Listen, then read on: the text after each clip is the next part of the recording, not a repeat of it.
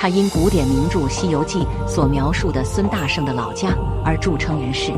因美猴王的神话故事而家喻户晓，自古就有东海第一圣境之美誉。它就是远近闻名的花果山，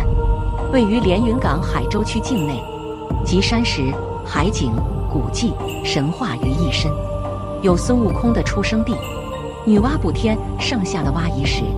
还有惟妙惟肖的猴石、八戒石、沙僧石、唐崖等，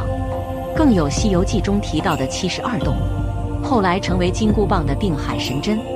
以及师徒四人取经归来途中的晒经石等著名景点三十余处，其中水帘洞更是闻名遐迩。如果有机会，可以去看一看，